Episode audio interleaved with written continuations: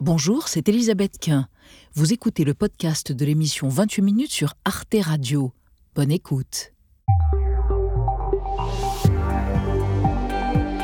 Bonsoir, bienvenue dans 28 minutes. Heureuse de vous retrouver. L'actualité ce soir, eh bien, c'est la succession de revers russes en Ukraine qui a culminé avec la libération de la ville de Kherson dans le sud du pays ce week-end à la joie immense de ses habitants. Maintenant, nous n'avons pas d'électricité dans la ville, pas d'eau, pas de chauffage central. Mais nous n'avons pas de Russes. Et j'en suis extrêmement heureux. Soutenue massivement par les États-Unis et l'Europe de l'Ouest, l'Ukraine a aujourd'hui l'avantage contre son agresseur. Est-ce le début de la débâcle russe? Les fondements du pouvoir poutinien sont-ils ébranlés? On en débattra ce soir avant de retrouver en dernière partie d'émission un tandem qui pétille. Alix Van P, Xavier Mauduit. Bonsoir. Bonsoir Elisabeth. Quel est le programme?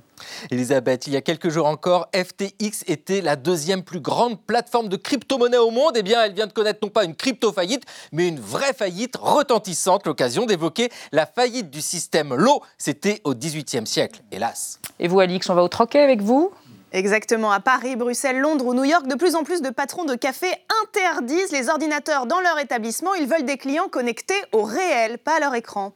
À tout à l'heure, les amis. Notre premier invité ce soir est un star maniaque surdoué, pailleté. Thomas Joly, metteur en scène de la nouvelle version de l'opéra rock de Michel Berger et Luc Plamondon. Lui, il a le feu sacré. C'est parti, vous êtes dans 28 minutes.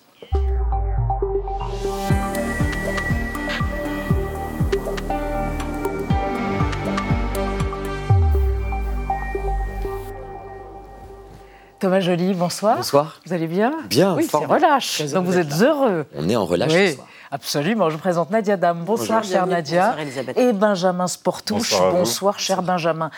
Acteur, on le sait, metteur en scène. Vous dites même parfois je suis transmetteur ou régisseur, modestement, comme disait Jean Et Villard. aussi entremetteur. Et entremetteur. J'avoue que ce mot de metteur en scène me, me plaît pas beaucoup. Trop réducteur, peut-être, Thomas Joly. Trop flou, Oui. surtout. Et alors, dites-moi, est-ce que vous êtes gentil? Parce que vous avez dit il y a quelques années, dans un entretien accordé à Libération, il y a peu de metteurs en scène gentils. Ouais, euh, je crois que la joie, la gentillesse, la bienveillance euh, sont des beaux outils pour travailler quand on travaille avec l'humain.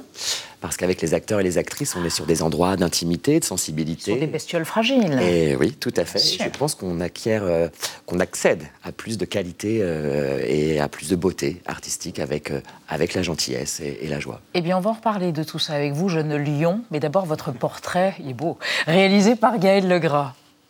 Danseur étoile, Henri VI, un théâtre d'emphase, c'est la règle de trois de Thomas Joly. Petit, il rêve d'être danseur étoile. Né en 1982, il suit ses premiers cours de danse vers l'âge de 5 ans dans son village de la rue Saint-Pierre en Seine-Maritime. Mais la salle des fêtes était moche, j'ai arrêté, dit-il. À la maison, il monte des spectacles avec sa famille et ses amis après avoir découvert cette farce pour écolier de Pierre Gripari. À 11 ans, il s'inscrit au théâtre d'enfants dirigé par Nathalie Barabé à Biorel, près de Rouen. Il y a une première phase, euh, j'observe, et très vite, euh, les enfants qui arrivent ont de plus en plus envie de s'investir et deviennent acteurs. Après des études de théâtre en 2003, Thomas Joly intègre l'école du Théâtre National de Bretagne, dirigée par Stanislas Nordet. Pour l'instant, ça, ça apprend à se connaître un peu en fait. Trois ans plus tard, il cofonde la Piccola Familia, une compagnie avec laquelle il monte Harlequin poli par l'amour de Marivaux. Je l'aime. Cela vous suffit pour le respecter. Je trouve que cette pièce-là est une très jolie variation sur le thème de l'adolescence, du passage. C'est-à-dire que nous, à l'époque où on l'a créé, il y a un an, on sortait de nos formations euh, d'acteurs. Et c'est de ça aussi que parle Marivaux. Qu'est-ce que, qu'est-ce que grandir Pour Henri VI de Shakespeare, il travaille pendant plus de quatre ans. La pièce est tout d'abord créée par Fragment. Laissez-moi régner en souverain. On vient voir un, un auteur qui sait manier euh, euh, allègrement et la tragédie, et la comédie, le grotesque, le sublime, euh, le burlesque, le politique, le lyrique. En 2014, la représentation intégrale 18 heures, 15 actes est donnée à Avignon et remporte un immense succès. Thomas Joly dit pratiquer un théâtre d'emphase. Acteur et metteur en scène, il accorde toujours une dimension spectaculaire à ses créations, comme en 2019 dans le Tieste de Sénèque. Que vas-tu nous inventer? Encore dans ta rage Il me faut la démesure. Depuis le 8 novembre, il propose une nouvelle version de Starmania à la scène musicale de Boulogne-Billancourt.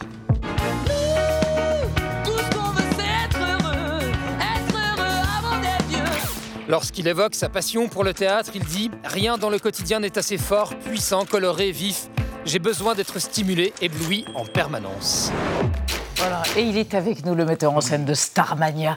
À propos de Shakespeare, vous avez mis en scène la tétralogie. Euh, vous avez dit un jour, j'ai avec lui autant de complicité qu'avec ma mère et avec ma sœur. Alors, est-ce que dans votre grande famille, vous avez inclus Luc Plamondon et Michel Berger? Cette famille extrêmement baroque tout de même, Thomas Joly. Alors, j'ai euh, eu la chance de côtoyer l'œuvre de Michel Berger et de travailler avec Ouais. lui depuis maintenant euh, trois ans, parce que Starmania, ça, Eh oui, ça, a démarré en 2019. interrompu par le Covid. Exactement. Eh oui. Mais c'est vrai qu'à l'heure où on se parle, Shakespeare est ma plus longue relation. Euh, c'est dire. euh, C'est dire. Ton désarroi. Voilà. Parce que je crois qu'il est mort, Shakespeare. Vous êtes sûr? Ouais, je suis sûr. Pierre Gripari vous a sauvé la vie? En tout cas, il m'a ouvert un chemin. C'est vrai que ce petit quand bouquin. vous étiez petit adolescent, quand vous étiez même petit garçon. Ouais, ce petit bouquin que ma mère m'offre, et euh, je vois qu'il y a des pièces avec des personnages, deux points, ils disent des choses, et je propose à mes amis de monter ça dans ma chambre. Mais à l'époque, vous étiez harcelé à l'école. C'était pas une époque simple, ouais. À cause de quoi? Votre part féminine? Peut-être aussi, ouais, je pense qu'il y a ça. Euh, je pense aussi par une envie de, bah, de, de création. Ouais, et je faisais de la GRS, par exemple. Qu'est-ce que c'est GRS La gymnastique, la gymnastique rythmique et sportive. Ouais. Et euh, par exemple, ce petit détail qui est rigolo, c'est que euh, je voulais euh, du coup euh, euh, faire les compètes, sauf que c'est un- une discipline qui n'est pas, et toujours pas d'ailleurs, ouverte euh, aux garçons. Et, euh, et voilà, du coup, je me suis dirigé Ouais. après vers l'artistique. Et ouais, j'ai trouvé en fait, en dehors du cadre scolaire, euh, de quoi m'exprimer. Donc théâtre, radio. J'ai fait de la radio Oui, aussi. très jeune. petit. Très jeune. Euh, ouais, en appelant des- de ma cabine téléphonique de mon village Oui. des radios locales pour. Oui, oui. Vous aviez quel âge? Soyez pas modeste. C'était en cinquième, quoi. Oui. On a 10 oui, ans. Oui, vous aviez 11 ans. Et, et elles étaient prises et diffusées pendant 5 ans. Duré tous les mercredis après-midi. Ce garçon est précoce, Benjamin. Mais alors d'où vous vient ce goût pour l'éclairage? Parce qu'on en prend plein les yeux, hein, c'est Dans vrai. Starmania. Dans Starmania, dans- parce que les spots prennent vie, hein, quasiment. J'ai même appris que ils ceux que vous utilisez s'appellent les asservis. Ce sont sont asservis. quasiment des acteurs à part entière dans Ouais. Starmania. La lumière, pour moi, n'est pas juste un moyen d'éclairer les acteurs ou les actrices ou les chanteurs et les chanteuses. Ce sont euh, des outils qui modèlent l'espace, qui font des architectures immatérielles pour Starmania, mais pour d'autres. euh, Oui. D'autres euh, travaux que j'ai pu mener. Euh, je travaille comme ça toujours en, en essayant de faire des scénographies qui soient à la fois matérielles et immatérielles, et donc les lumières sont toujours très très présentes dans mon travail. Ouais. Comment vous avez choisi de sélectionner quelques axes ou quelques lignes de force pour réinventer Starmania? Je rappelle que ça a été créé pour la première fois en 79 au Palais des Congrès à Paris, un an après la sortie de l'album. Vous avez choisi quoi? De, de, de mettre l'accent sur euh, dénonciation de la démagogie, des populismes, et puis ce tout à l'ego obsessionnel à travers les médias, c'est ça, cette envie Je d'exister? parlais là de, de l'histoire, de la fable de Starmania. Ouais, parce ouais. que quand on m'a proposé l'œuvre, euh, je me suis dit immédiatement, bon, les chansons sont légendaires, elles n'ont pas besoin d'un metteur en scène, euh, d'ailleurs qui que ce soit, pour continuer euh, leur légende. Donc par contre, peut-être là où il faudrait creuser et proposer, c'est de remettre à jour la fable, l'écrin dans lequel ces chansons émergent. Peu de gens finalement savent l'histoire de Starmania. Faites un sondage, Oui. c'est pas clair. Non, c'est pas On sait clair. par exemple pas que Starmania est le nom d'une émission pour devenir star, oui. comme on en connaît d'ailleurs beaucoup aujourd'hui. Et euh, Comme vous en avez, d'ailleurs, comme il en existe, où vous avez recruté les chanteurs. Oui, tout Il y a à une fait. espèce de mise en abîme dans Starmania. Exactement, exactement. Et donc voilà, moi mon travail avec Luc Plamondon d'ailleurs, c'était de remettre l'accent sur la narration, pour mettre à jour effectivement l'extraordinaire modernité. Ça, on peut pas le nier. Et comme vous venez du théâtre, vous dites, ça me fait penser quand même au mythe d'Icare, Ouais. qui s'est brûlé les ailes en allant trop, trop près du soleil, et puis Ouais. aussi à Narcisse. On pense à Narcisse. Narcisse et puis Icare avec, ce- le, avec le labyrinthe de Dédale aussi, puisque Monopolis peut Ouais, être considéré comme ce Dans le labyrinthe. décor, on le voit, Exactement, dans, le- dans la scénographie. Et puis cette lumière qui, vers, lesquelles, euh, vers laquelle les personnages euh, à la fois sont attirés, mais. Se qui les brûlent. condamne. Exactement. Alors Thomas Joly, vous mettez en scène Starmania euh, à la scène musicale, mais vous avez été appelé pour mettre en scène les cérémonies d'ouverture et de clôture des Jeux Olympiques, comme euh, Philippe Ducoufflet l'avait fait en son temps, en certains 92, Ducoufflet. tout à fait. Et on va en parler avec vous et Nadia. À propos de cette euh, annonce étonnante qui a stupéfié le monde de la culture, c'était il y a quelques jours, quand le ministre de l'Intérieur, donc en France, Gérald Darmanin, a déclaré que des événements culturels, notamment des festivals d'été, pourraient être euh, annulés ou alors reportés pendant toute la durée de ces euh, Jeux Olympiques et Paralympiques de 2024. Il expliquait qu'on n'avait pas assez de, forces de l'ordre pour assurer la sécurité à la fois des JO et des festivals. Il y a un choix qui a été fait, semble-t-il. Euh, depuis, la ministre de la Culture a dit vouloir faire du cas par cas et elle n'a pas exclu donc les annulations. Ça n'a pas rassuré les très nombreux signataires d'une tribune qui a été publiée dans le JDD hier, que vous avez peut-être lu, pour qui les festivals ne doivent certainement pas être une variable d'ajustement. Et ils ont bien raison. Ouais. Est-ce que ça vous inquiète et Est-ce que vous êtes pris dans une forme de conflit de loyauté, peut-être, puisqu'en effet, euh, vous participez à ces Eh JO et en même temps. Et révélé par Avignon, priver, entre euh, le autres. public d'une partie de la culture Eh française. Les festivals m'ont Eh oui. vu, j'en ai beaucoup fait, des Oui. festivals, et de toute façon, au-delà de ça, moi, ce qui me surprend surtout dans cette déclaration du ministre de l'Intérieur, c'est que la candidature de Paris 2024 ne date pas d'hier. Cette cérémonie est prévue depuis euh, longtemps, enfin, ces cérémonies, au-delà des cérémonies, euh, la présence de nombreux athlètes, de nombreuses compétitions, de chefs d'État aussi euh, dans- à Paris, et que opposer tout à coup culture et sport est complètement antinomique euh, de ce que souhaite Paris 2024 et même des valeurs olympiques, tout simplement. Et euh, au-delà de ça, les festivals euh, sortant des crises Covid, on a quoi Plus de 6000 festivals, je crois, sur tout le territoire, sont à la fois euh, des, des endroits pour le- les professionnels, enfin pour. euh, Et ça a été très, très dur pour eux ces dernières Effectivement. Ils ont souffert. C'est aussi euh, économiquement important pour les territoires et le Mhm. dynamisme des territoires, le dynamisme même touristique. Et puis, tous les Français et toutes les Françaises ne seront pas à Paris euh, à l'été 2024. Et il est Oh, non. important que chacun, chacune ait accès à la culture où qu'il soit. Mhm. Donc, euh, Donc, moi, à suivre. Là-dessus, euh, c'est Oui. qu'il faut trouver une autre solution que celle Ouais. qui est proposée pour l'instant et à mon avis pas tout à fait aboutie dans la réflexion. Thomas Joly, vous êtes acteur, Oui. vous êtes metteur en scène, vous êtes Oui. aussi acteur. Êtes-vous frustré? Y a-t-il un personnage dans Starmania que l'homme irradiant, Oui. magnétique, phosphorique, vous avez un tempérament phosphorique, mais ça c'est en homéopathie, aurait aimé jouer Johnny Roquefort Non, en fait, je voulais, non, je voulais jouer Sadia. Ah. Ah ouais, l'homme qui est habillé en femme d'ailleurs, qui, est travesti et qui a un, par- un parcours absolument incroyable. Sadia Stella, Ah la- oui. l'actrice de cinéma. Donc euh, ouais, moi j'étais plutôt sur ces deux personnages-là. Mais non. J'ai fait hein, comme Stella euh, devant mon miroir, j'ai rêvé d'être une star, je l'ai fait, Ah hein, petit. hein, ça, je ne peux pas le nier. Merci d'être venu Bah, avec grand 28 plaisir. minutes. Avec Voilà, grand et puis quand même, il faut signaler la sortie du vinyle avec ouais. la couverture originale de 78, Starmania, voilà, où la passion de Johnny Roquefort selon les évangiles télévisés. C'était le C'est nom. le sous-titre. Mais oui, c'est le sous-titre de l'époque, c'est magnifique. Merci. Alors, la scène musicale, c'est jusqu'au 29 janvier et la tournée de Starmania en France, en Belgique et en Suisse. Gros pouvoir d'achat, c'est formidable, ça tombe bien, à partir de début février. Tout à fait. Bravo Thomas Joly, vous pensez à tout. On passe à notre débat sur les revers de l'armée russe en Ukraine, notamment ce camouflet énorme, la libération, la prise et la libération de la ville de Kherson, une ville de 280 000 habitants, reprise ce week-end par les Ukrainiens. Est-ce le début de la débâcle pour la Russie et pour un Vladimir Poutine qui serait fragilisé? On en parle après la mise au point de Sandrine Le Calvez.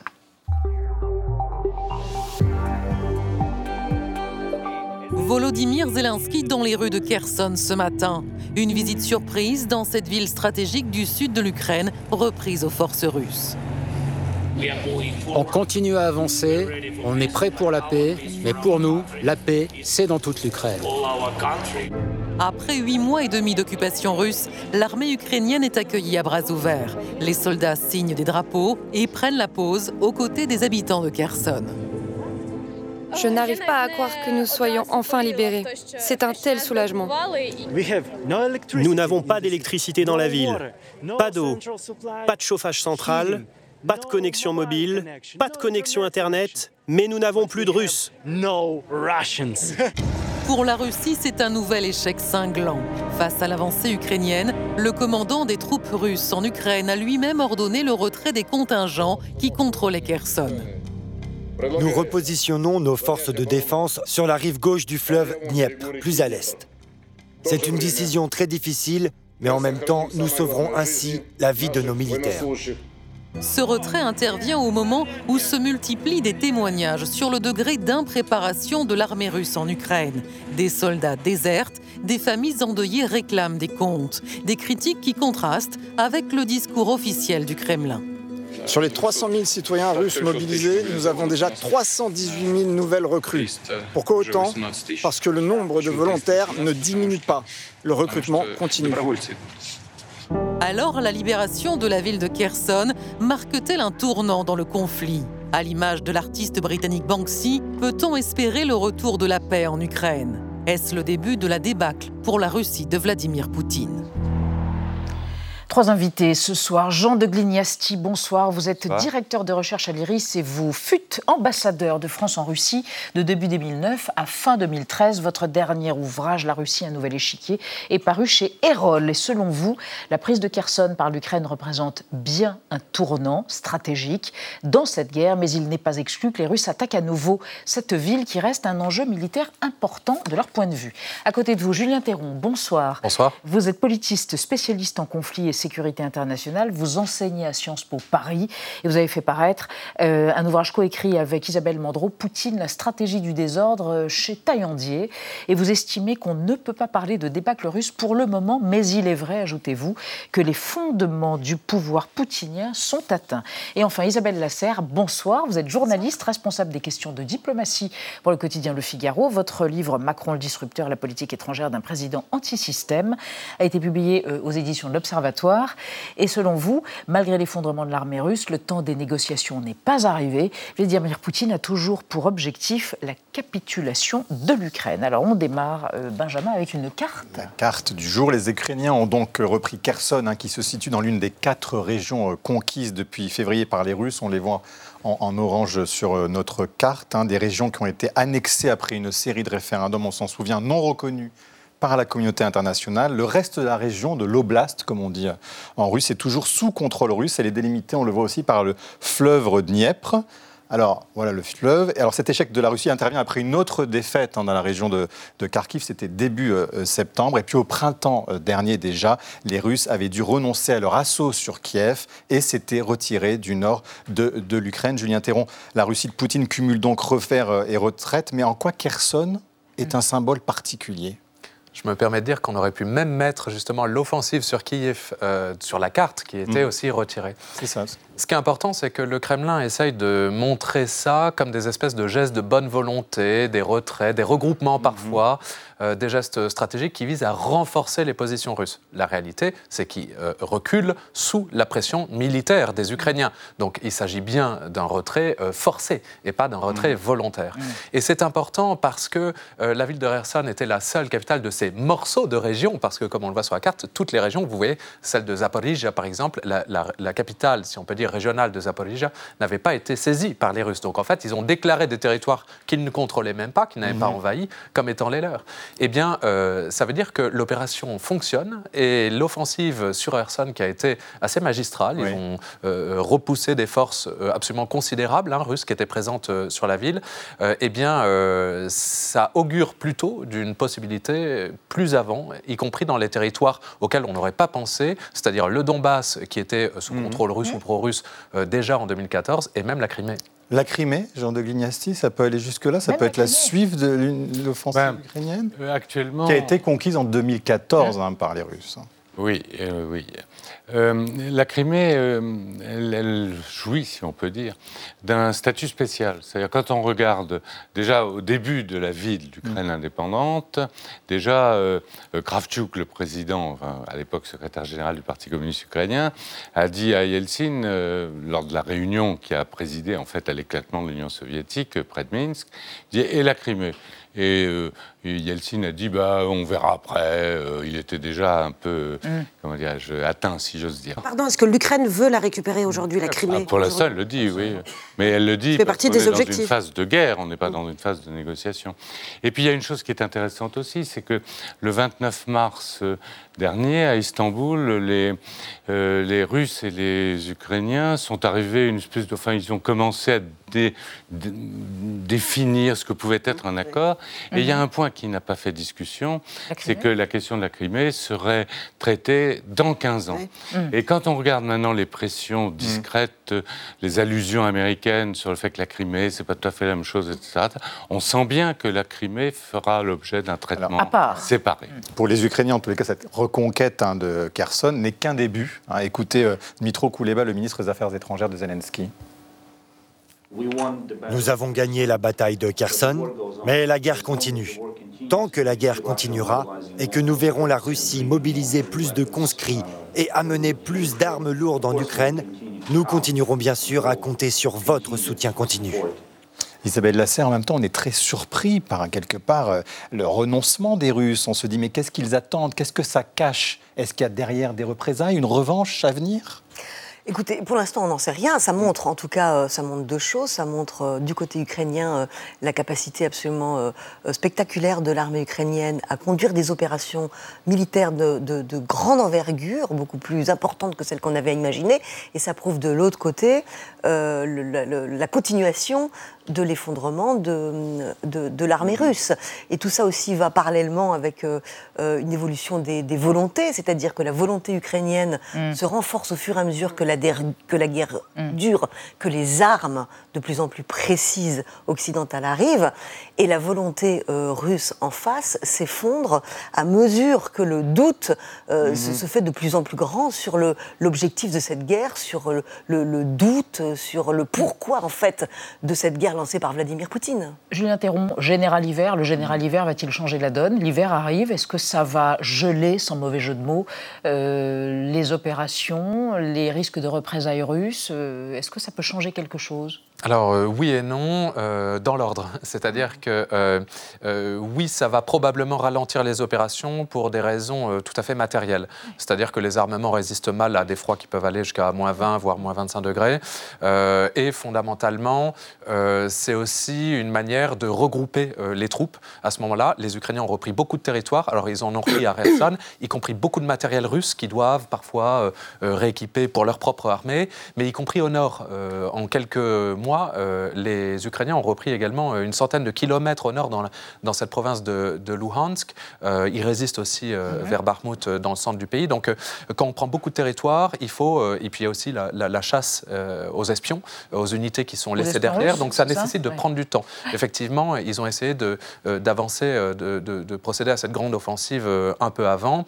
En revanche, malheureusement, je crois que pour les, les, sanctions, si on peut dire, humaines, le général Sourovic continue euh, son opération. Nouveau général en chef des armées russes. Absolument, continue son offensive sur les civils, sur les infrastructures civiles, qui sont naturellement complètement contraires au droit international. Je précisais par rapport à ce qu'on disait tout à l'heure qu'il est très important de, dire que la communauté internationale reconnaît encore la Crimée comme une partie souveraine de l'Ukraine. C'est important de, le signaler. Jean de Glignation, on s'interroge bien sûr sur la réaction des Russes par rapport à Vladimir Poutine. Ils entendent ces défaites. Quel effet ça a sur la population? J'imagine que vous avez, vous, en tant qu'ancien ambassadeur, des capteurs là-bas. D'abord, vous avez raison, ils entendent ces défaites. Euh, et on voit que l'audience de, la télévision d'État a beaucoup diminué ces mhm. derniers temps. Mhm. et, euh, Qui est propagandiste à mort hein, pour euh, l'intervention, Et, donc, YouTube continue à fonctionner. Donc, en fait, ils ont accès à pratiquement tout. Hein, mhm. Je veux dire les choses. L'opinion publique se modifie légèrement, on le sent Alors, c'est très très lent, très très lent. Euh, il y a quand même une base de popularité euh, ancienne de Poutine et qui est en train de, s'éroder, mais un tout petit peu hein, pour l'instant. Ce qui est sûr, c'est que le temps que tout cela percole, parce que c'est un pays très légitimiste, et après la période, euh, disons, des années folles de Yeltsin, Poutine a bénéficié de l'augmentation des prix du gaz et de la prospérité. Donc un soutien de sa population. Donc voilà, il, a, il y a un acquis, il a une base. Puis il ne faut pas oublier quand même que le secteur public, c'est pratiquement la moitié du PIB. Donc les gens, les gens sont légitimistes. Mais sur le fond, moi je pense que les Russes, le peuple russe ne pardonnera pas à Poutine d'avoir euh, d'avoir cassé la relation avec les Ukrainiens, d'avoir parce que là c'est avec le frère ukrainien, c'est ça. Bien sûr, avec les frères ukrainiens, comme il le disait lui-même. Donc, euh, et ça, je pense qu'il le paiera, à un moment ou à un autre. Et puis alors aussi, on va en parler avec vous, Nadia, il y a peut-être la question des familles, des familles dont les soldats ont été envoyés au front et qui veulent récupérer les dépouilles ou qui ne savent pas où sont passés leurs enfants. Qui n'ont pas d'informations. En effet, rendez-nous nos morts et rendez-nous nos blessés. C'est l'appel qui a été lancé par des familles de soldats russes. Donc, elles le font sur le réseau euh, Telegram ou lors de petits rassemblements qui ont été organisés ces, dernières semaines à plusieurs endroits dans le pays. Des épouses, euh, des parents également, qui somment donc les autorités de rendre des comptes sur le sort de leurs proches. Je ne sais pas si mon fils est vivant ou morts, témoigne euh, par exemple une mère sur le site Novaya Gazeta qui est diffusée aujourd'hui depuis la Lettonie. Et c'est vrai qu'en termes de pertes humaines, l'opacité c'est la règle et c'est surtout la loi en Russie. Il est interdit d'utiliser d'autres chiffres que les données officielles, lesquelles font état de 6000 soldats tués depuis le début de la guerre. On est évidemment très très loin des estimations, notamment de celles de l'état-major américain qui parlait ce week-end de 100 000 soldats russes tués ou blessés. Le problème c'est que ces morts, on ne les voit pas, les cercueils reviennent peu, rentrent peu euh, en Russie. D'après plusieurs ONG, certains de ces soldats ont été euh, tout simplement enterrés à la hâte et en cachette de leur famille. C'est le même silence qui entoure euh, le cas des soldats qui ont été faits prisonniers. C'est ce qui pousse donc aujourd'hui les comités de mères de soldats à se rassembler, à se mobiliser. C'est une des, ONG les plus actives en Russie depuis très longtemps. Elle regroupe donc des mères qui se battent pour le respect des droits de l'homme dans l'armée. cette colère des, familles, Isabelle Asser, est-ce qu'elle peut affaiblir Poutine? Parce qu'on se souvient du poids de ce comité, notamment lors de la Seconde Guerre de, de Tchétchénie. Oui, ça et même la première. Alors moi, j'étais correspondante euh, du Figaro euh, en Russie à, à cette époque et je couvrais la guerre de Tchétchénie. Et je me souviens du poids de, ces, de ces mères de soldats. Et elles avaient eu un impact euh, assez considérable sur la popularité de, de Vladimir Poutine. C'est une des raisons pour lesquelles euh, peut-être il n'a pas déclaré la mobilisation euh, générale, qu'il est allé chercher euh, des conscrits en fait au, fin fond du pays, en Yakoussie. Qui ne considèrent pas les Ukrainiens comme leurs frères, non D'une part, et puis qui d'autre part sont dans des régions très très éloignées, avec moins de contacts. Ils ne sont pas dans les grandes villes et qu'il a, a, complètement, il a relativement épargné à la fois Moscou mm. et Saint-Pétersbourg. Donc là, on voit un petit peu que ça. Alors, quant à la technique de d'inhumer les cadavres sur place, euh, ça, de avéré les détruire, etc. C'était déjà la même chose euh, en Tchétchénie. Hein. Donc, mm. pas de corps, euh, pas de mort, et pas de mort, pas de rébellion. Alors, on voit un frémissement, mais pour autant, visiblement, il est beaucoup moins important qu'il ne l'était à l'époque de la Tchétchénie. Et, enfin, après, on ne peut pas savoir ce qui va se passer dans, dans, six mois, mais si je devais parier, moi, sur une fin de Vladimir Poutine, je, je parierais quand même plus facilement sur, je ne sais pas, soit un coup d'État militaire, soit un Vladimir Poutine écarté euh, plus ou moins consort Par des factions encore plus Par l'élite ou par une révolte de la population qu'on ne voit pas beaucoup. quand, quand, les, quand les Russes ont, ont, commencé à, protester contre la mobilisation, ils ont protesté euh, contre la guerre en Ukraine parce que pour la première fois ils étaient concernés et ils devaient y participer, mais ils n'ont pas protesté contre la guerre de Vladimir Poutine menée en Ukraine. Et on n'a pas vu la population russe aujourd'hui s'élever pour euh, protester contre les, les, les, massacres, les tortures, et les crimes de guerre. Il et les crimes de guerre. Julien Perron, il y a une guerre des chiffres. Est-ce qu'on sait combien de morts euh, côté russe? Est-ce qu'on sait combien de Russes ont quitté le territoire russe, euh, ont essayé de s'exfiltrer en passant par la Géorgie? Tout ça est dans les estimations, je crois qu'il est important de regarder les chiffres de nos alliés, euh, notamment parce que les Américains, par exemple, produisent, ils sont très bien informés, et ils produisent euh, des chiffres, c'est ce qu'on appelle open intelligence maintenant, euh, pardonnez-moi l'anglicisme, mais donc du renseignement ouvert, si mmh. vous voulez, même si ça ne veut pas exactement dire ça en français, sur ce qui se passe en Ukraine et dans ce conflit que la Russie agite depuis huit ans maintenant. Et ils nous le disent depuis le début, qu'il va y avoir une préparation militaire. Et une fois qu'il y avait une préparation militaire, ils ont dit il va y avoir une attaque. Et nous, on, passait notre temps à leur dire mais il n'y aurait pas d'attaque. Et encore aujourd'hui, oui, effectivement, les évaluations ont été assez prudentes au début, puis on, grandit progressivement au fur et à mesure aussi de la mobilisation. Donc je, crois que ce sont des chiffres qui sont assez proches de la réalité. Euh, d'après ce qu'on voit dans le milieu de la recherche, effectivement, ça correspond 100 000 globalement. Morts côté russe, par exemple. Alors, morts ou blessés, effectivement, c'est-à-dire hors combat en réalité. Alors, quelle suite hein, diplomatique, notamment après la reconquête de Kherson Du côté américain, on commence prudemment, mais sûrement, à avancer la carte de la négociation. Écoutez le général Mark Milley, il est le plus haut gradé de l'armée américaine. C'est une guerre qui n'était pas nécessaire. C'est une erreur géopolitique de la Russie. Ils ont attaqué un pays qui ne les menaçait pas. Et leur armée est défaite sur le champ de bataille. Nous avons vu l'armée ukrainienne combattre l'armée russe jusqu'à l'immobilisation. Maintenant, ce que l'avenir nous réserve reste incertain. Mais nous croyons qu'il y a des possibilités pour des solutions diplomatiques. Jean de Glignasti, des solutions diplomatiques. Ça engage le gouvernement américain et l'administration Biden oh, ce sont des... Quelle est l'intention derrière? Parce qu'on sent que qui pourrait faire le premier pas? Pour l'instant, les Ukrainiens ne sont pas dans cette dynamique-là. Les Russes, d'autant moins. On est vraiment au, début, des, tout début des premières prémices d'un démarrage éventuel de discussion. Mais ce sont quand même des prémices. Oui, ce sont des prémices. Par exemple, la presse russe fait état ce matin d'un mmh. contact au niveau des, euh, des, du, renseignement. Hein. le patron du SVR, Narishkin, l'homme qui a été ridiculisé au Conseil national de sécurité. il y a quelques mois. Voilà, il, est à Ankara pour rencontrer les Américains. Il y a eu un il y a eu une rencontre aussi sur euh, la limitation des armements nucléaires. Donc, euh, c'est des premières toutes petites prises de contact, mais on est encore dans la guerre. Il faut savoir ce, ce, que les Russes vont faire. Euh, ils se sont. mais vous, vous considérez qu'ils pourraient tenter des représailles contre Kherson, qui vient d'être libéré par les Ukrainiens S'il y avait eu des représailles contre Kherson, elles auraient déjà eu lieu. Elles auraient déjà eu lieu. Ah elles ont eu lieu d'ailleurs. Hein. On a trouvé des chambres de torture, les infrastructures civiles ont été détruites. Enfin. Mais il n'y a pas eu de bombardements massifs. Hmm. Encore, mais il y en a eu sur d'autres zones du pays. Et euh, donc en fait, euh, euh, on ne sait pas trop ce qu'ils vont faire. eux, dans, le récit russe, c'est un repli tactique, hmm. et puis ils vont reprendre leur, leur avancée. mais en même temps, il y a aussi un récit sous-jacent qui consiste à dire on va se consolider sur la rive gauche du, du Dniepr, on va se consolider dans, dans le Donbass.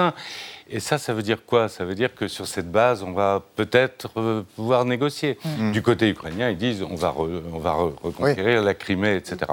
Donc pour l'instant, ce n'est pas le moment, mais on voit que petit à petit, il y a des des premiers éléments qui montrent que les Américains ont envie maintenant de Mais est-ce qu'ils peuvent, Isabelle Lasserre, pousser les Américains, euh, euh, Zelensky, à accepter cette négociation? Il faut se rappeler ce qu'il avait dit. Tant que Poutine sera là, je ne négocierai pas. Est-ce que c'est en train de bouger quand même un peu Alors, moi, je, crois, alors, sur Zelensky, euh, le, jour où l'aide américaine militaire est arrêté, euh, ça va être compliqué pour Zelensky 52 milliards de, dollars à ce jour. de récupérer la Crimée. Peut-être que pas le cas actuellement. Des positions. Les, déclarations américaines, elles sont, euh, américaines, elles sont, elles sont contradictoires. Il y, a, une partie des déclarations qui datent d'avant les mi-termes et d'avant les, résultats des mi-termes et qui sont un peu ambiguës, qui laissent peser le doute, euh, qui disent ouais, il faudrait peut-être négocier. Et il y a des déclarations qui sont postérieures aux, élections des mi-termes, notamment celle de Jack Sullivan hier, qui est l'ambassadeur. Vous vous rappelez qui il est? euh, Ouais, l'ambassadeur de Russie, de pardon, américain à Moscou, qui a dit exactement le contraire et qui a dit pour l'instant, la Russie, c'est le pays de la guerre, l'Ukraine, c'est le pays de la paix, hmm. euh, des négociations avec la Russie, ok, mais pour l'instant, la Russie, ayant répété qu'elle considère toujours euh, les euh, régions annexées comme faisant partie de la Russie, y compris celles qui ont été récupérées par l'Ukraine, il n'y a pas de négociation possible. Hmm. Donc oui, théoriquement, euh, les négociations, c'est possible, sauf que la Russie demande une capitulation de l'Ukraine et que de l'autre côté, les négociations, c'est possible, mais à plusieurs conditions. Et les conditions, c'est la libération des territoires, y compris la Crimée, des réparations financières et la traduction euh, de tous les responsables euh, et de Vladimir Poutine en justice. alors évidemment, je pense que... Alors, je pense que la question euh, se. Vous savez, dès qu'il y a des réunions internationales comme le, G7, par exemple, il y a toujours euh, bah. euh, des rumeurs de, de, négociations. La question se reposera, effectivement, à mon avis, beaucoup plus fort si les Ukrainiens arrivent aux portes de la Crimée. Est-ce que les Américains leur donneront feu vert ou pas? Et est-ce que les Ukrainiens mm. décideront de s'absoudre de soutien américain si par hasard ils avaient un non Julien Théron la Crimée a déjà été frappée tout de même euh, à plusieurs reprises par les Ukrainiens, indiquant bien puisque c'était un accord avec les Américains, qu'il s'agissait bien d'un territoire ukrainien. Donc mhm. il y, a un feu vert aux États-Unis, peut-être pas sur une conquête euh, territoriale, mais en tout cas sur le fait de dire que la Crimée est ukrainienne. Moi, je pense que ces déclarations de proposition euh, de mhm. négociation ont deux objets. Le premier objet, c'est d'ouvrir la porte. Déclaration côté américain. Ah, côté américain, parce que ça coûte cher à tout le monde. Et quand je dis ça coûte cher, c'est pas forcément en termes financiers, c'est aussi naturellement en termes financiers. On a vu, hein, même euh, à l'aile gauche euh, du Parti démocrate, un certain nombre de voix qui s'opposaient en disant il bah, faudrait peut-être négocier pour euh, mhm. mettre de l'argent ailleurs, dans la question d'éducation ou quoi. et puis, mais surtout, ça coûte cher en matériel. Mhm. les États-Unis aussi, dans leur aide à l'Ukraine, commencent à se demander la reproduction des stocks de munitions, d'armements, comme, comme l'intégralité des pays qui fournissent des armements à l'Ukraine. Cette guerre est extrêmement consommatrice. Donc il se pose cette question-là. Et puis il y a un deuxième point aussi qui est important, mm. c'est que je pense qu'ils s'inquiètent euh, de la suite des opérations au Kremlin euh, ah ben. en cas euh, d'absence euh, de victoire russe. Oui, mais en gros, justement- exactement là où on va. Les, les Russes ne peuvent plus progresser, ils ne peuvent plus gagner cette Jean, guerre. Jean- Jean de- oui, mais sur cette question, Jean de rapidement, ce matin, au Jean de G20, Glignasti. Emmanuel Macron a appelé la Chine à faire pression sur, la- sur Poutine pour qu'il accepte des négociations. En même temps, Poutine, il est poussé par les ultranationalistes. Parce que si jamais il tombe, il y a des plus durs derrière lui. Voilà, alors euh, effectivement, les seuls qui actuellement le mettent en difficulté, ce sont des gens qui sont à sa droite et plus nationalistes que lui. C'est clair, c'est pas la gauche qui est éclatée, qui est la, la gauche libérale. Alors, cela dit, il ne faut pas, quelle que soit la position politique de celui qui éventuellement pourrait le, le- le déposer, euh, il ne sera pas dépendant des positions qu'il a prises avant. Donc, euh, il y aura de toute façon un mouvement, à supposer que ce soit le cas. Moi, euh, je, je pense que la, euh, l'option la plus probable, Oui. c'est qu'en fait, que Concluez. Poutine ne se représente pas en 1924, en fait. En, en 2024. en 2024. 100 ans de retard. L'ambassadeur a quand même trouvé la solution. hein. Non, mais je pense que c'est Mm. probablement, compte tenu du fonctionnement des institutions, le schéma le plus probable. Merci à tous les trois d'avoir exploré cette question du jour. Est-ce le début d'une forme de débâcle pour la Russie de Poutine que cette reprise de la ville de Kherson? On reste dans l'actualité avec Alix Van P à propos des jeunes gens assis pendant des heures dans les cafés comme si c'était un bureau, ce qui ne fait évidemment pas les affaires des tenanciers de ces troquets. Xavier Maudieu évoquera lui la faillite retentissante de FTX, deuxième plus grande plateforme de crypto-monnaie mondiale jusqu'à il y a quelques jours. Mais d'abord Thibault Noll qui recense les mots vedettes de l'actualité ce soir. MAGA, Make America Great Again. C'est entendu. And said MAGA time and time again. MAGA. I'm the MAGA king. La ligne Make America Great Again de, de Donald Trump. Qu'est-ce que ça veut dire Exactement ce que ça dit. Merci de m'en dire un peu plus. Entendu. La vie secrète des mots vedettes. MAGA, acronyme de Make America Great Again, rendons à l'Amérique sa grandeur, est le slogan compagnon de la victoire de Trump aux États-Unis en 2016. Si fin 2022 son sex-appeal électoral a décaroché, il désigne toujours un mouvement d'obédience trumpiste, pour l'instant sans parti propre, mais auquel s'associe plus de la moitié du camp républicain. La formule Make America Great Again a été employée en 1940 par un sénateur républicain, puis par un candidat malheureux à la présidentielle de 1964, par un vainqueur à celle de 1980, un autre, démocrate, à celle de 1992. Mais c'est Trump qui a déposé la marque, en a fait un carton électoral, un cri de ralliement et une usine à produits dérivés. La casquette, en vente 50 dollars sur le Trump Store, est le goodie le plus rentable, emblématique et répandu de la stratégie MAGA. Elle est portée visière à l'endroit, comme l'Amérique laborieuse, pas à l'envers, comme les turiféraires du hip-hop, à l'exception du Trumpolâtre Kanye West claironnant. Avec cette casquette, je me sens comme Superman. Le slogan MAGA, par sa référence à un fantasme de gloire perdue de l'Amérique avant qu'elle ne soit diluée dans l'immigration, est accusé de véhiculer un sous-texte raciste. Une étude sémantique de 2018 sur Twitter a d'ailleurs révélé que les hashtags MAGA et Make America Great Again sont couramment utilisés par les suprémacistes blancs. MAGA, c'est la polyradicalité, les insanités au kilo, le complotisme XXL et, depuis l'assaut du Capitole en janvier 2021, le refus de la défaite électorale. Selon un site d'analyse, 36% des candidats républicains aux midterms de mardi dernier ne reconnaissent pas la légitimité de la présidentielle de 2020. Make America, America again, please. Merci Thibault. Bonsoir Bonsoir, Alix. Bonsoir Xavier. Bonsoir, Elisabeth. On va parler de l'époque des gens qui squattent les cafés. Mais d'abord, on va parler d'une faillite retentissante FTX. Jusqu'à il y a quelques jours, c'était la deuxième plus grande plateforme de crypto-monnaie au monde, Xavier. Et des filles, des montages financiers douteux ont conduit à une perte de confiance et donc à cette faillite. Et vous, vous nous comptez une autre faillite au XVIIIe siècle Oui. Le Retentissante, 17 elle aussi. Ah, mais elle était retentissante. Ah ouais. Le 17 juillet 1720, la foule se presse à la Banque Royale, rue Quincampoix, en plein cœur de Paris. Et les rumeurs de faillite euh, sont tellement fortes que les gens semblent capables de tout pour récupérer leur argent. Il y a 17 morts ce jour-là dans la bousculade et dans l'émeute. Oui, Quelle panique Pourquoi? Ah bah c'est une histoire qui remonte quelques années auparavant. 1715, c'est la mort du roi Louis XIV, qui laisse les finances du royaume dans un état déplorable. Et le régent, le duc Philippe d'Orléans, eh bien, est séduit par la proposition d'un banquier, John Law, un banquier écossais comme ma chemise. Lui, son système, Je me c'est le- demandais aussi. son système, c'est le papier monnaie. hein. Le papier monnaie, les billets, quoi. Gagés sur les richesses venues des colonies d'Amérique. Une banque est créée, une banque privée avec des actions dont le cours ne cesse de grimper. Vous voyez, tout le monde en veut. Et des billets sont imprimés. Parce que John Law est un génie de la monnaie. D'ailleurs, le régent le nomme contrôleur général des finances, autrement dit ministre. Donc il a la main mise sur la monnaie, mais aussi sur le commerce, sur les impôts, et il brasse des millions, des centaines de millions de livres, la monnaie d'alors, jusqu'à ce que tout s'emballe, et s'emballe, c'est pas grand. Et que se passe-t-il? Eh bien, ce qui se passe en fait, c'est que côté boursicotage, c'est la spéculation, mais côté monnaie, c'est la planche à billets qui fonctionne, qui fonctionne à tout va. Si bien que dès que la confiance est perdue, bah, les gens se précipitent pour échanger leurs billets contre euh, des, pièces sous, sonnantes et trébuchantes, des monnaies métalliques en or, en argent, parce que Rassurantes. Il n'y a que ça de vrai. Ben oui, il faut le dire, mais il n'y a rien dans les caisses, si bien que c'est la faillite. John Law est obligé de s'enfuir, il quitte la France.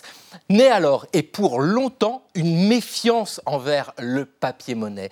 Et puis dans cette histoire, il y a un petit détail de prononciation. Ah. Les Français du XVIIIe siècle ne disent pas John Law, ils disent John Lass, parce que le W ressemble à deux S, si bien que pour tous ces déçus du système, il est facile de faire rimer John Lass avec Hélas. Vous venez d'inventer. Non, même pas, non, non. Pas du On tout. retrouve des. Non, c'est un historien. C'est un historien. Tout est scientifique. Cher Alix, donc tous ces télétravailleurs qui ont un petit ordinateur ouvert sur leurs cuisses et qui prennent d'assaut les cafés des grandes villes, c'est une tendance qui s'accentue et qui ne réjouit pas les patrons des troquets pour euh, des raisons financières, mais pas que. Pas que, pas que. Des oui. raisons philosophiques quasiment. Notamment. Ouais. Alors, je vous donne un exemple. Il y a quelques jours, j'étais dans un café parisien bondé où deux femmes à côté de moi étaient prises dans une discussion très, très intime, très personnelle, Ah. que j'ai entendue intégralement, pas par curiosité mal placée, mais parce qu'elles étaient les seules à parler dans ce café Ah bondé. Tous les autres clients étaient comme moi venus pour travailler sur leur ordinateur. Bon, donc on a, on a tout écouté, c'était intéressant. Ce type d'établissement où les serveurs se faufilent entre des clients hypnotisés par leur écran est devenu le cauchemar de Ah certains patrons qui sévissent et se radicalisent. Certains, de plus en plus, interdisent la présence d'ordinateurs. Sus à l'homo connectus. C'est le cas, par exemple, d'un bar à Copenhague, d'un café où les clients sont incités à lire. Interdiction de sortir son ordinateur, c'est indiqué no laptops or tablets. Idem à l'Hexagone, à Paris, comme d'autres? Cafés qui refusent les ordinateurs. D'ailleurs, euh, ils nous demandent de sortir si on sort notre ordinateur. Ah oui. J'en ai fait l'expérience.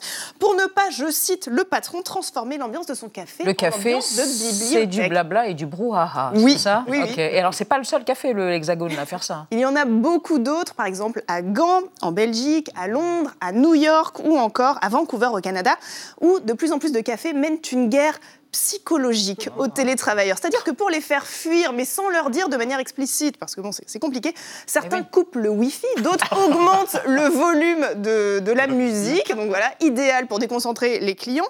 Et l'ennemi parfois riposte en mettant son casque anti-bruit. Donc c'est une guerre très très très, très longue et qui Une longue guerre larvée qui va mal finir. Et pourquoi tant d'agacement alors? Eh bien, parce que ces digital nomades, grands amateurs de, de cappuccino, au lait végétal, si Qui possible. dure cinq heures. Qui Et qui dure dure cinq cinq heures, oui, c'est ça. Sirotés jusqu'à Oui, oui. jusqu'à attendre qu'ils soient glacés. Ils avaient commencé à investir les cafés dans les années 2010, à la moitié des années 2010. Mais depuis la pandémie, évidemment, il y a de plus en plus de télétravailleurs, donc le phénomène s'est aggravé. Et aussi, la hausse des prix du gaz et de l'électricité a donné envie aux derniers télétravailleurs eh bien, d'aller Bah se oui. réchauffer dans les cafés parce que ça coûte moins cher en électricité. Ils consomment peu en plus, si bien qu'à Bruxelles, un patron de café les appelle les squatteurs de table. Un bruxellois. Et au-delà des questions pécuniaires, certains patrons regrettent aussi que ces clients 2.0 ne soient pas connectés Ah, avec la réalité. Voilà. Et leur crainte est partagée. La preuve, il y a d'autres lieux privés qui ont commencé à interdire les objets connectés, par exemple les salles de concert. Certaines refusent maintenant, oui, que les personnes sortent leur téléphone lors du show, donc téléphone parfois compliqué, pour forcer les gens à vivre un moment convivial. Donc on dirait qu'après l'homme connecté, l'homme ancré dans le réel est en train de prendre sa revanche. Eh ben oui, les uns contre les autres, comme on chante dans Starmania, sans laptop. Merci mes amis, dans un instant, sur l'antenne d'Arte Chérie, une soirée cinéma à tombeau ouvert de Martin Scorsese. Martin Scorsese, avec Nicolas Cage et Patri- Patricia Arquette. Et tout de suite, le dessous des cartes présenté par Émilie Aubry. À demain, on se retrouve tous à 20h05. Tchuss.